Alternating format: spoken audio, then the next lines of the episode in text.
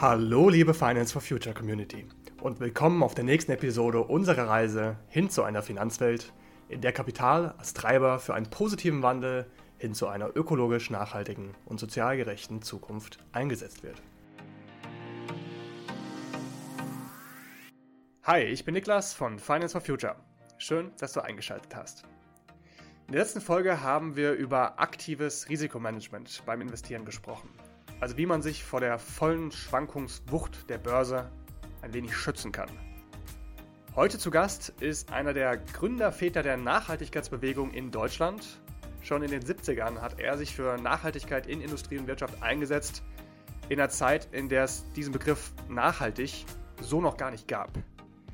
Er hat den Berufsstand des Umweltberaters in Deutschland und Europa ins Leben gerufen, war als Experte auch in diversen politischen Fachgremien und mit dem von ihm gegründeten Bundesdeutschen Arbeitskreis für umweltbewusstes Management, kurz BAUM, hat er hunderte Unternehmen auf ihrem Weg hin zu nachhaltigem Wirtschaften begleitet. Und eben dieser Verein ist auch Initiator des Baum Fair Future Fonds, eines der grünsten Aktienfonds, in die man so investieren kann.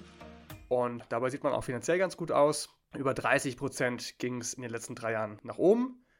2021 wurden auch über 500.000 Euro über einen integrierten Spendenmechanismus in diesem Fonds für gemeinnützige Zwecke gespendet. Heute sprechen wir mit Professor Dr. Maximilian Gege über die Transformierbarkeit unserer Wirtschaft und natürlich auch über den Fair Future Fonds. Was ihn besonders macht, vielleicht auch für dich als Zuhörer und Anlegerin. Herzlich willkommen, Professor Gege. Danke, Niklas. Guten Morgen. Vielen Dank. Genau, äh, wir haben ja du gesagt. Also Maximilian, magst du dich vorab mal als Person vorstellen? Du als Person, wer bist du? Ja, ich bin Maximilian G., geboren 44, also schon ein gutes Alter, bin aber immer noch aktiv, habe vor vielen Jahren den Bau mitgegründet, also 1984 war mein, äh, Betriebswirt, habe in der mhm. Wirtschaft gearbeitet als Konzernrevisor, war früher mal Bankkaufmann, habe auch eine Banklehre gemacht, verstehe etwas auf den Banken von Wertpapieren mhm. und äh, habe dann äh, meine Initialzündung gehabt 1999 70 in Griechenland, als ich das Buch gelesen habe, Ein Planet wird geplündert von Herbert Kruhl, einem der Gründerväter der Grünen. Mhm. Das Buch hat mich wirklich fasziniert und ich habe dann zu meiner Frau gesagt, äh, wenn ich nach Hamburg zurückkomme, ich war dort in Hamburg ja beim Mittelstandsunternehmen Winter für die Planung und Controlling weltweit zuständig. Ich will nur noch Umweltschutz machen. Nicht Nachhaltigkeit damals, sondern Umweltschutz. Das hat mich so zutiefst bewegt. Mhm. Ich kam zurück nach Hamburg, habe mit dem Inhaber gesprochen, habe gesagt, okay, also ab sofort ist das mein Thema. Ich hoffe, wir können da was gemeinsam tun. Und Dr. Wimmer sagte damals zu mir, passt genau, ich suche immer schon jemanden, der sich damit beschäftigt und in, äh, die Wintergruppe mit mir mhm. gemeinsam in Richtung Umweltschutz umstellt. Und das war der Startschuss für mein Leben im Bereich Umweltschutz. Dann kam die Umweltberater, dann kam mhm. noch von Baum 1984 und dann mein Engagement für das Thema Umweltschutz, Umweltmanagement, Wirtschaft seit 84 bis heute. Ja, das ist eine ganz schön lange Vita. Du hast ganz schön viel auch schon gegeben für das Thema. Wie würdest du denn jetzt mit deiner Erfahrung in all der Zeit, die du das jetzt begleitet hast, wie würdest du die Entwicklung wahrnehmen? Tut sich da was oder fahren wir vielleicht sogar immer schneller in die falsche Richtung? Es tut sich natürlich äh, sehr viel zurzeit, weil natürlich die Menschheit weltweit merkt, dass wir natürlich auch in der falschen Richtung unterwegs sind. Aber diese Transformation, von der wir seit Jahren reden, der Paradigmenwechsel ist in keiner Weise da. Hm. Natürlich leider auch durch den Krieg in der Ukraine wird jetzt vieles wieder zunichte gemacht, weil die Prioritäten jetzt in Richtung Rüstung gehen. Ja. 2,1 Billionen, weltweit 2,1 Billionen wird investiert in Rüstung, in Verteidigung, hm. in Abwehrwaffen sozusagen. Wir haben alle Angst vor dieser Eskalation in der Ukraine. Und das hat natürlich viele zurückgeworfen. Wir waren davor bei mhm. einem guten Weg im Prinzip durch die internationalen Klimakonferenzen, 1,5 Grad. Die Wirtschaft versteht schon jetzt, glaube ich, so mittlerweile, dass das Thema Nachhaltigkeit angekommen ist. Auch die Finanzmärkte verstehen es ja langsam, aber es gibt immer noch viel Greenwashing, es gibt immer noch äh, viele Bewegungen, die dagegen laufen, weil wir eigentlich immer das Geschäftsmodell sehen müssen. Und das Geschäftsmodell weltweit ist halt Wachstum. Mhm und zwar quantitativ, nicht qualitativ. Immer noch wollen die Firmen weltweit, die großen Konzerne, die ja die Welt beherrschen im Prinzip, das sind 50, 60 große Konzerne, und die wollen wachsen. Da stehen die Aktionäre drin, die wollen Dividenden haben, die wollen mehr Kapital haben. Und das ist das zentrale Thema, wie wir von dem Wachstumsgedanken wegkommen, wie wir qualitativ wachsen, nachhaltig wachsen und eben nicht nur in der Quantität. Und darum ist der Paradigmenwechsel noch lange nicht da. wo ja. wir eigentlich hin müssen. Wir müssen noch viel Überzeugungsarbeit leisten. Geht bei mir selber los, bei dir vielleicht geht es weiter, bei meiner Familie, bei Unternehmen, bei jedem, an jedem Platz kann etwas tun, aber mhm. es muss halt gemacht werden. Das entscheidet von nicht nur reden, handeln, umsetzen. Jetzt hast du schon viele Themen aufgemacht. Das Thema Wachstum hast du angesprochen. Das ist ja, sage ich mal, die Büchse der Pandora, wenn es um Wirtschaft geht, dass man ja. das mal hinterfragt. Das Thema nachhaltig, das finde ich super spannend. Ich hatte das mal irgendwo gelesen, dass es damals, als du angefangen hast, das Wort noch gar nicht so gab. Das Wort Umweltschutz taucht da oft auf. Richtig. Wie, ist so dieses Wort nachhaltig eigentlich entstanden? Ja, im Prinzip gab es ja in der ersten großen Rio-Konferenz 1992. Mhm. Da kam jetzt der Begriff Sustainability auf. Ne? Da war eine große Begeisterung. Da kam die Agenda 21 und da kam auch das Thema der Nachhaltigkeit am Anfang die Diskussion. Ne? Mhm. Das hat, da hat man ja auch gesprochen von den sozialen Fragen, ökonomischen Fragen, ökologischen Fragen und den, den sogenannten Dreieck. Ne? Das war ja vorher gar keine Frage. Vorher haben wir nur geredet, wie kann man Abfälle vermeiden, wie kann man Energie einsparen, wie kann man Wasserverbräuche reduzieren. Mhm. In den 70er Jahren war das das zentrale Umweltschutz, Umweltmanagement. Mein erster großer Vortrag, Chancen erkennen, Risiken vermeiden. Und da war immer schon die Debatte, ja, Umweltschutz kostet Geld, das macht alles kaputt, das zerstört die Wirtschaft. Ich habe immer gesagt, Leute, genau das Gegenteil ist der Fall. Umweltschutz mhm. spart Geld und gibt euch die Chance, euch zu entwickeln. Das wäre unser Credo. Damals waren es feindliche Brüder, Umweltschutz und Wirtschaft war nicht passend. Das ist heute verstanden worden, glaube ich, in den letzten, in den letzten Jahren. Ne? Nachhaltigkeit ja. ist nicht mehr wegzudiskutieren. Die Frage ist nur, wie, wie genau wird das definiert. Man definiert Nachhaltigkeit oft über die drei Parameter. Und wenn dann also ein großer Konzern, ich will jetzt heute keine Namen nennen, wir wussten nicht, aber ein großer Konzern sagt, okay, ich verzichte jetzt mal auf mehr Plastik und sagt dann, ich bin aber jetzt, da bin jetzt ein grüner Konzern geworden, ist halt nicht der Fall. Das Geschäftsmodell muss untersucht werden. Das ist meine zentrale, meine kritische äh, Frage immer bei der Währung jedes Unternehmens. Wie ist das Geschäftsmodell aufgebaut? Ne? Und das muss als soziale Fragen, ökonomische Fragen, ökologische Fragen, also Nachhaltigkeit insgesamt bewerten und beurteilen. Und nicht nur Einzelbausteine. Das ist wie der Mensch. Wenn ich halt ein Problem habe, gehe zum Arzt, dann muss ich ganzheitlich äh, angeschaut werden als Mensch. Nicht nur meine Leber, meine Niere, meine Zähne, dann habe ich da eine Entzündung und die wirkt auf die Leber aus. Ne? Aber ich, ich, muss dann alles behandeln. Und ja. das beim Unternehmen genauso. Ich muss das Unternehmen als Organismus bewerten. Und das ja. wird noch viel zu wenig gemacht. Mhm. Aber ich glaube wirklich, dieser Schritt von Umweltschutz bzw. Nachhaltigkeit ist der Gegner vom Profit, dass da ein Wandel passiert ist. Allein der Fakt, dass man sich darüber nachdenkt, dass es grünes Wachstum gibt, dass die Menschen, die wachsen wollen, vielleicht sogar grün wachsen wollen, dass sie sich mit diesem Thema auseinandersetzen und das nicht nur abstoßen, das ist, glaube ich, eine wahnsinnig positive Entwicklung. Weil ich merke so in meiner Generation oder unserer Generation, so Fridays for Future als Beispiel, wir haben wahnsinnig das Gefühl, dass einfach sich nichts tut. Man sieht jetzt den neuen Klimareport, es geht ja einfach immer weiter und man hat das Gefühl, es passiert nichts. Aber wenn man sich das anguckt, dass vor 30 Jahren wirklich Umweltschutz schon verlacht worden ist von den Leuten, die sich um Profit gekümmert haben, ist es eine wahnsinnig große Grundlagenarbeit, die da schon gemacht worden ist, dass man überhaupt das eben vereinbart miteinander. Also das war, glaube ich, eine wahnsinnig wichtige Entwicklung, die wir heute vielleicht auch mal äh, ja, öfter mal sehen müssen und vielleicht auch positiv gestalten, anstatt, ich glaube, Fridays for Future, ich hatte dich mal in einem Podcast gehört, dass du das ein bisschen, dass du den Aktivismus super lobst, aber auch ein wenig kritisiert, dass ein bisschen zu plakativ Nein gesagt wird zu dem Status quo, wie es jetzt ist. Ja, ich habe Luisa Neubauer von Future eingeladen zu einer Baumkonferenz vor zwei Jahren. Mhm. Da habe ich mit ihr eine Stunde abends davor gesprochen, damit sie überhaupt kommt. Und ich habe gesagt, es ist ja gut, dass ihr aktiv auf die Straße geht. Das finde ich ganz wichtig. Habe ich mhm. auch gemacht. Die war auf der Straße, war unterwegs, ne? hat produziert. Aber du musst es auch umsetzen. Du kannst es nicht noch kritisieren, du musst auch sagen, wie es denn besser gehen soll.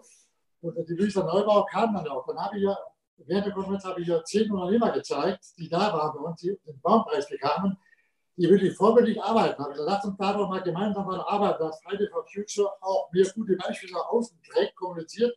Mhm. Dann schauen wir, das kannst du als Brauerei machen, das als Druckerei, das als Kfz-Betrieb, das als Hotel, das als Krankenhaus das als Bank. Da gibt es mhm. überall Leuchtturmprojekte in Deutschland, Europa, weltweit. Überall gibt es Leuchtturmprojekte, die zeigen ganz klar, wie es funktioniert. Und ja, für mich ist völlig klar, ich habe viele Betriebe gesehen, innen auch, mit den Inhabern auch gesprochen. Wer nachhaltig wirtschaftet, ist im Prinzip besser. Der ist viel besser aufgestellt. Der hat sein Risiko minimiert, der hat seine Energiekosten reduziert, seine Verbräuche reduziert, hat weniger Abfall, weniger Wasser, hochmotivierte Mitarbeiter. Mhm. Das heißt, der gewinnt doch nur als wir Otto damals angefangen haben zu beraten, als Otto angefangen hat, äh, Ottersgruppe, das Thema Nachhaltigkeit aufzunehmen. Mhm. Das haben die konsequent umgesetzt. Was haben die gemacht? Die haben dann Büromaterial gespart, die haben Papier gespart, die haben Energie gespart. Ne? Und Otto ist erfolgreich. Und daneben gab es Quelle damals, die haben das nicht gemacht, die sind vom Markt verschwunden. Ja. Und da gibt es viele Betriebe. Und wer immer noch sagt, also Ökonomie, also Nachhaltigkeit und Umweltschutz wäre ein Kostenfaktor, der hat das Thema nicht verstanden. Die Baumkonsult Group hat in den letzten 15 Jahren 1000 Betriebe untersucht mit dem Prinzip Öko-Profit. Mhm. 1000. Und da kam raus, dass du mit einer gewissen Investition von 250.000 Euro kannst du pro Jahr einsparen 150.000. Das, das heißt, der Return ist praktisch zwei Jahre. Amortisationszeit, die hätte man gern mal als Unternehmen. Ja, das, das sind da Zinsen von 80 Prozent plus. Aber ja. das Problem ist, dass die Finanzchefs in den großen Konzernen sagen, die brauchen Return von sagen wir, 30, 40 Prozent. Hat er auch in vielen Fällen. Mhm. Aber selbst wenn er nur 20 Prozent hätte, verdient er mit seinem normalen Geschäft niemals 20 Prozent. Wir haben schon 20 Prozent Umsatzrendite oder Rentabilität. Ja. Aber Investitionen wird das grundsätzlich verlangt. Das ja. heißt, es unterbleiben viele Investitionen im Bereich Umweltschutz, Nachhaltigkeit unterbleiben, weil der Finanzvorstand sagt, die Investitionen, die Amortisationszeit dauert zu lange. Das ist auch mhm. falsch. Wenn man sagen, fünf Jahre ist doch fantastisch, hat er 20 Prozent ja. pro Jahr. Aber also da müssen wir überall ansetzen. Die, die, die Betrachtungsweise von Investitionen im Bereich Nachhaltigkeit müssen wir neu aufbauen und überhaupt den Zwang, den Druck, dass wir mehr nachhaltig wirtschaften, der muss verstärkt werden durch gute Beispiele. Ja. Und jetzt haben wir diese Beispiele, diese Leuchtturmprojekte. Glaubst du persönlich, dass wir die Transformation unserer Wirtschaft insgesamt noch schaffen können? Ja, selbstverständlich. Das glaube ich, glaube ich hundertprozentig. Ich glaube, wenn wir das Druck zunehmen, nur noch mehr Beispiele zeigen. Mir fehlt es eigentlich. Ich finde auch, die Politik könnte heute sagen, wir machen mal in ganz Deutschland oder in Europa mal eine, eine Roadshow und wir zeigen überall die Best Praxis. Mhm. Ich zeige die beste Druckerei. Das ist auf einmal, dass die 80 Prozent in Nieren gespart haben. Wir haben Druckereien bei uns als Mitglied lokal, die sind Selbstversorger. Die haben vor zehn Jahren schon Blockadkraftwerke gebaut mit Kraftwerkekopplung und mit, äh, mit der Solaranlage auf dem Dach, Photovoltaik mit Speicher. Die lachen mit den Energiekosten. Die andere Druckerei, die es nicht gemacht hat, stöhnt unter den Kosten, geht pleite. Ne? Mhm. Und du hast so Hotels, die fantastisch arbeiten, Krankenhäuser, Banken, Versicherungen, Produktionsbetriebe aller Arten die halt zeigen, wie es funktioniert. Es gibt also in Deutschland gibt es Textilfabriken, zum Beispiel eine in Bayern, die Firma Mick, nur klein, kleiner Die das hast du doch einen Namen genannt. Ja, die ist die so klein. Die sind perfekt, wenn du da hinkommst. Die haben alles, was wir vom, vom Gebäude, von der Gebäudeplanung bis zur Mitarbeiterschulung, bis zur Abfallvermeidung, mhm. bis zur Energieeinsparung durch Erneuerbare, alles gemacht. Und das ist mein großes Credo. Warum, bitteschön, machen das nicht alle nach? weil doch ja. jeder davon profitiert. Mhm. Und dann schaffen wir den Paradigmenwechsel, schaffen wir die Transformation, schaffen wir dann. Da hätten wir in Deutschland Europa einen unglaublichen Vorsprung im Wettbewerb, auch weltweit, wenn mhm. wir die, die Erneuerbaren wirklich auch platziert haben, komplett, mit allem Technik drum und dran. Wir haben vor zwei, im Jahre 2000, also vor 22 Jahren, habe ich als Baumchef damals initiiert die Kampagne Solar na klar. Mhm. Da war damals Angela Merkel Umweltministerin und danach kam Jürgen Trittin, Bundeskanzler Kohl Schröder, Schirmerschaft von Solana klar. Damals haben wir schon gedacht, ob jedes deutsche Dach, das richtig liegt, so ein Solar drauf. Wir hatten Dachflächen von Millionen Quadratmeter für Solaranlagen. PV, also Photovoltaik wie auch Solarwärme. Und wo die gesagt, ja, toll, richtig, wunderbar. Ist nur nicht gemacht worden. Wir haben auch damals schon gesagt, du musst die Handwerker ausbilden. Wir brauchen Handwerker, Solateure, mhm. haben wir gesagt, als neues Berufsbild, Solateure, die auf die Dinge gehen und sehr schnell Solar, Solar nachbauen können. Mhm. Leider nicht gemacht worden. Jetzt sind wir 20 Jahre weiter. Jetzt fangen wir an, jetzt haben aber keine Handwerker. Jetzt wird das Silizium sogar, die, die, die seltenen Erden und so weiter. Ne? Und wir haben jetzt wieder ein riesen Gap sozusagen. Wir hätten schon viel weiter sein können. Mhm. Und das in vielen Bereichen. Darum sage ich, jetzt ist der Punkt gekommen bitte schön nicht mehr warten, sondern jetzt muss das wirklich konkret umgesetzt werden. Wir haben noch 10, 20 Jahre Zeit und dann ist Schluss. ich möchte meinen Enkelkindern, ich habe fünf Enkelkinder, denen möchte ich eine Welt hinterlassen, die, die so ist, wie wir uns das gerne wünschen. Ne? Und nicht so, wie sie kommen könnte, wenn man nicht tut. Ja, das war gerade eine sehr leidenschaftliche Ansprache. Sehr schön. Vielleicht auf den Baum for Future Fonds eingehend wenn wir jetzt mal als Privatanleger oder als Privatanlegerin hier sitzen und sagen, hey, was kann ich denn tun? Ich habe vielleicht schon realisiert, mit Geld ausgeben, ob ich jetzt Bio kaufe oder vielleicht vegetarisch mich konsumiere und esse, das macht einen Unterschied. mit dem Geld, was ich nicht ausgebe. Das, was eben auf der Bankkonto liegt, das, was das Kapital, was sich wirklich anstaut, bis zu meiner, zum Beispiel meiner Rente, wo ich das Kapital ja. dann wieder verzehren möchte. Das kann ich ja investieren. Das ist ja schon mal der erste super Gedanke, den viele auch schon haben.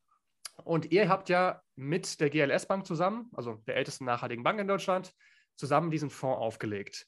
Damit wollt ihr Menschen ermöglichen, bei der Geldanlage auch an diesem Wandel, von dem wir gerade sprechen, mitzuwirken, diese Leuchtturmprojekte, wie du gerade eben so schön gesagt hast, auch zu finanzieren, zu unterstützen. Wie kam es dann zu dem Fonds? Ja, der Fonds war eigentlich äh, der Gedanke vor fünf Jahren.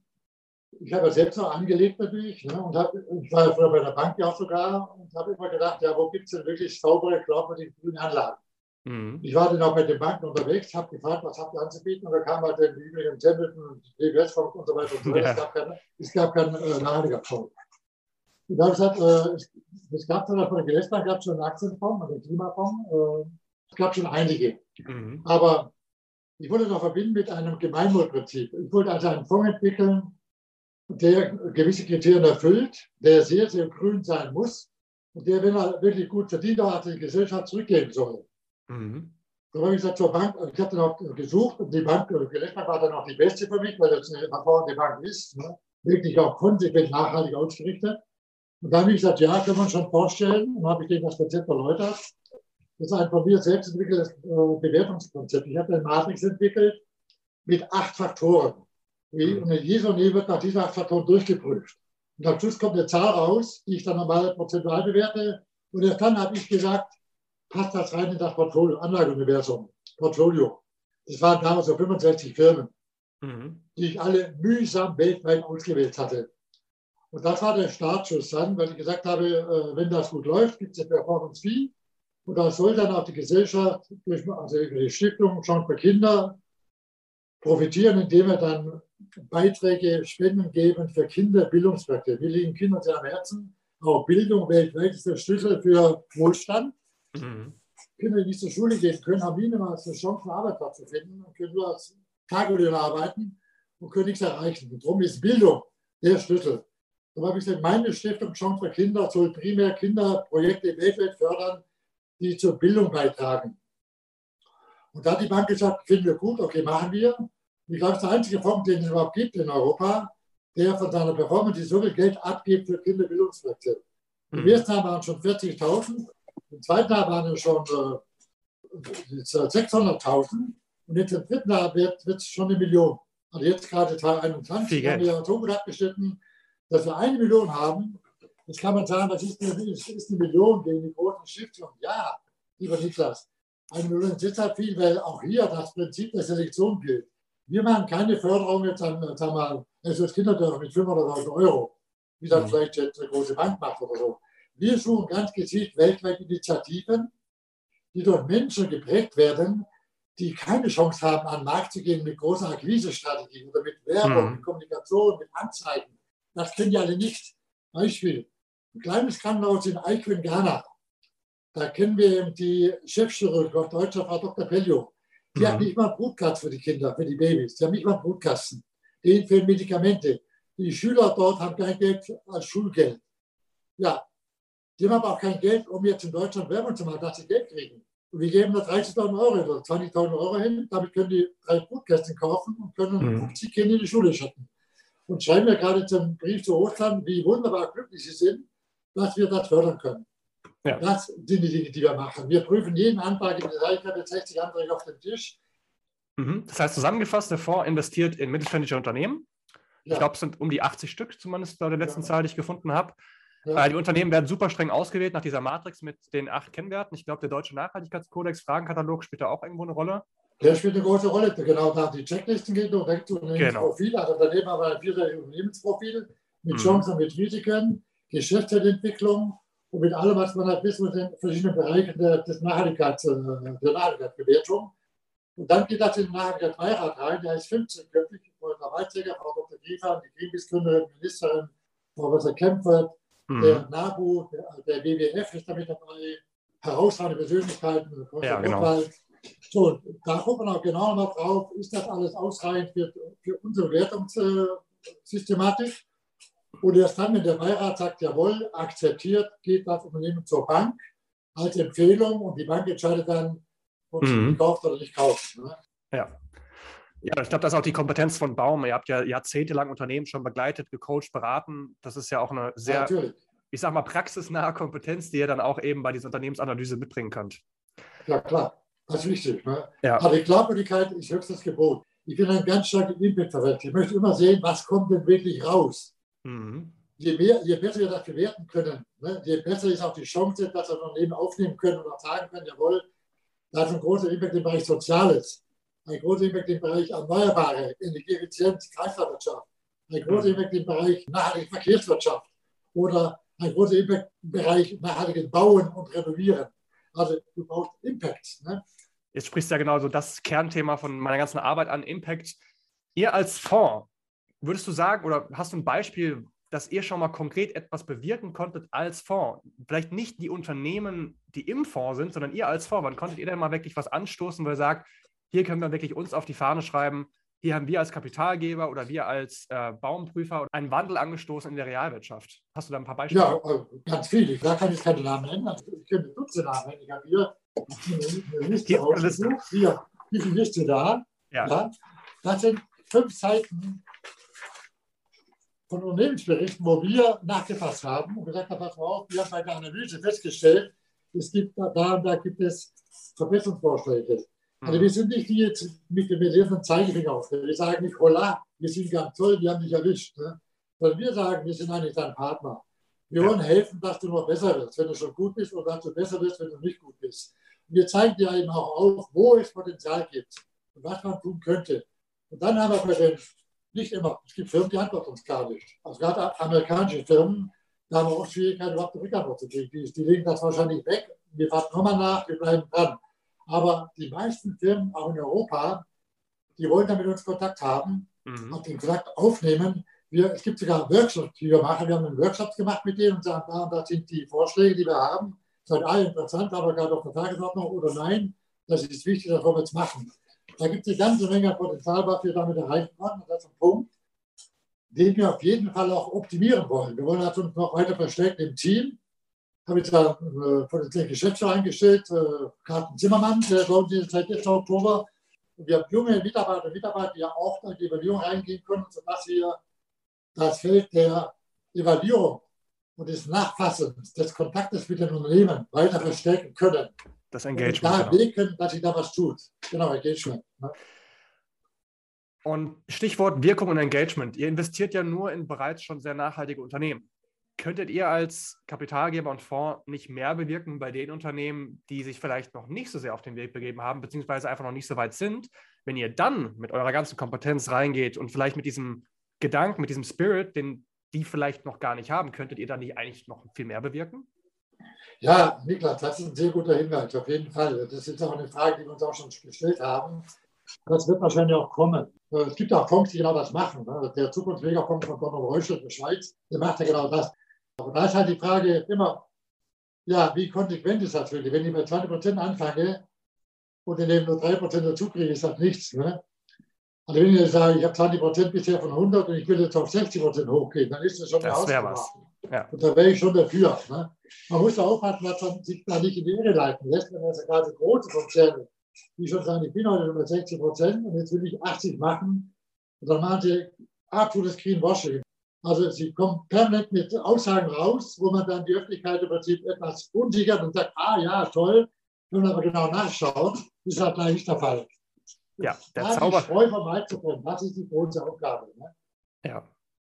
Der Zauber des Marketings. Was da immer erzählt wird, das hört sich immer gut an. Genau.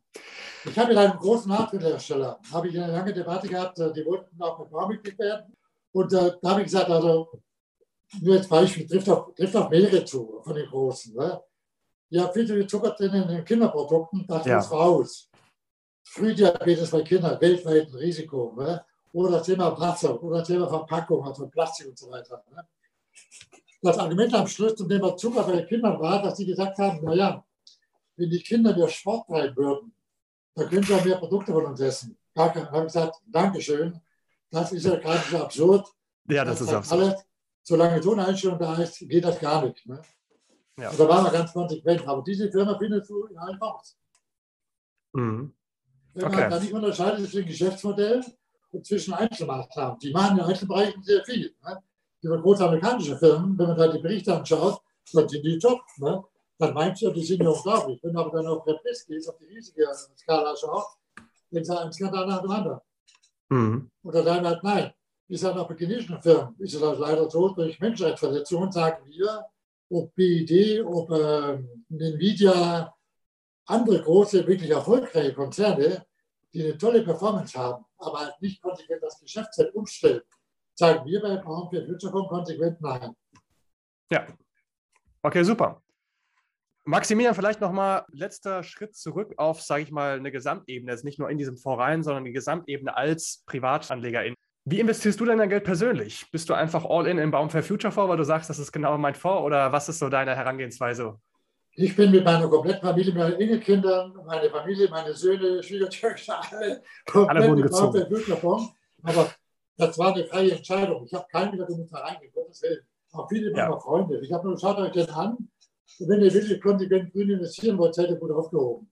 Ich sage immer nur, bitte langfristig. Ich gebe keine Empfehlung ab. Ich bin ja kein Finanzberater. Ne? Genau, dafür bin ich ja dann. Das, das mache ich, aber ich sage nur, schaut euch das Profil an, schaut euch die, es gibt Berichte dazu, schaut euch die Firmen an, überlegt, ja. was auch was Gutes tut für Kinderbildung und Projekte weltweit. Und der Tag haben fast alle gesagt, und da finde ich das super toll, da werde ich investieren.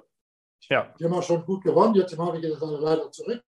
Aber ich bin mittellangfristig bin ich absolut optimistisch, dass diese Firmen, die wir da drin haben, dass die mittellangfristig gut abschneiden werden, weil sie auf den richtigen Märkten unterwegs sind, weil sie grün sind, weil sie Zukunftsmärkte. weiter die Welt ein bisschen besser zu machen. Und das wollen wir auch gemeinsam.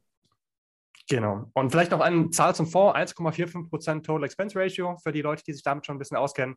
Das heißt auch nicht zu hohe Vorgebühren für, glaube ich, viel Arbeit, die von eurer Seite drinsteckt.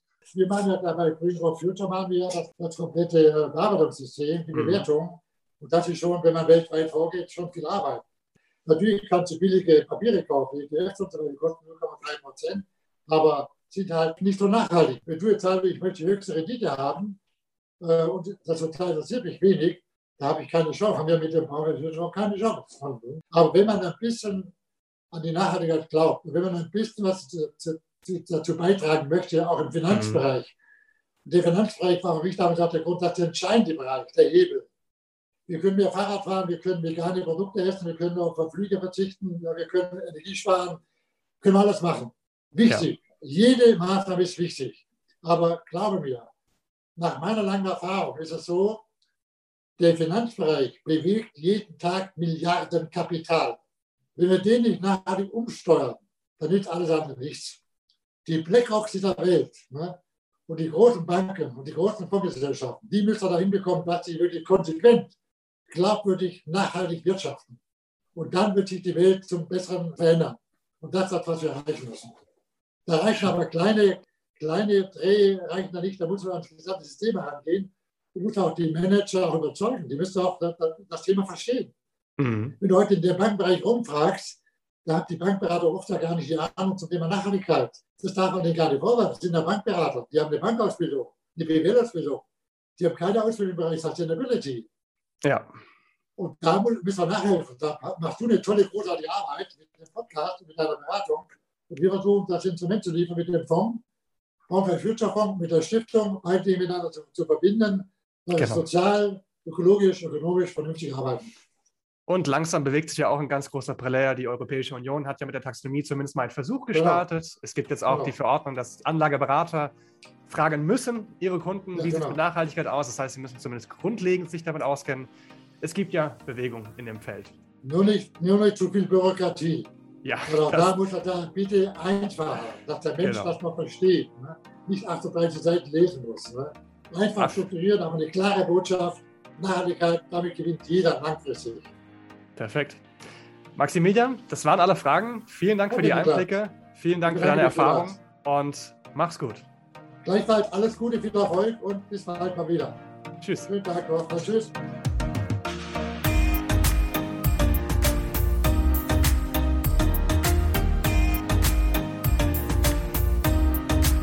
Das war die heutige Folge des Finance for Future Podcasts. Vielen Dank, dass du dabei warst. Hast du noch Fragen zu den heutigen Themen? Melde dich gern bei uns entweder per E-Mail oder über Instagram unter finance-for-future mit V als Zahl oder auch auf LinkedIn und wir beantworten dir gern all deine Fragen. Unsere E-Mail und die Links zu unseren Social Media findest du in den Show Notes dieser Podcast-Folge. Wir freuen uns natürlich auch über deinen Support, wenn du uns dort folgst. Wir bringen jede Woche Content rund ums Thema finanzielle Bildung und nachhaltiges und wirkungsorientiertes Investieren, was übrigens auch das Zentrum unserer Beratungsarbeit ist. Wenn du dich also in deinen persönlichen Finanzen besser und nachhaltiger aufstellen willst, komm gerne auf uns zu. Wir beraten als unabhängige Makler ganzheitlich von Vermögensaufbau und Altersvorsorge bis hin zu Absicherungsthemen wie Berufsunfähigkeit und Haftpflichtversicherung. Hier geht es in zwei Wochen wieder weiter mit dem nächsten spannenden Thema im Finance for Future Podcast. Wir freuen uns. Bis dahin.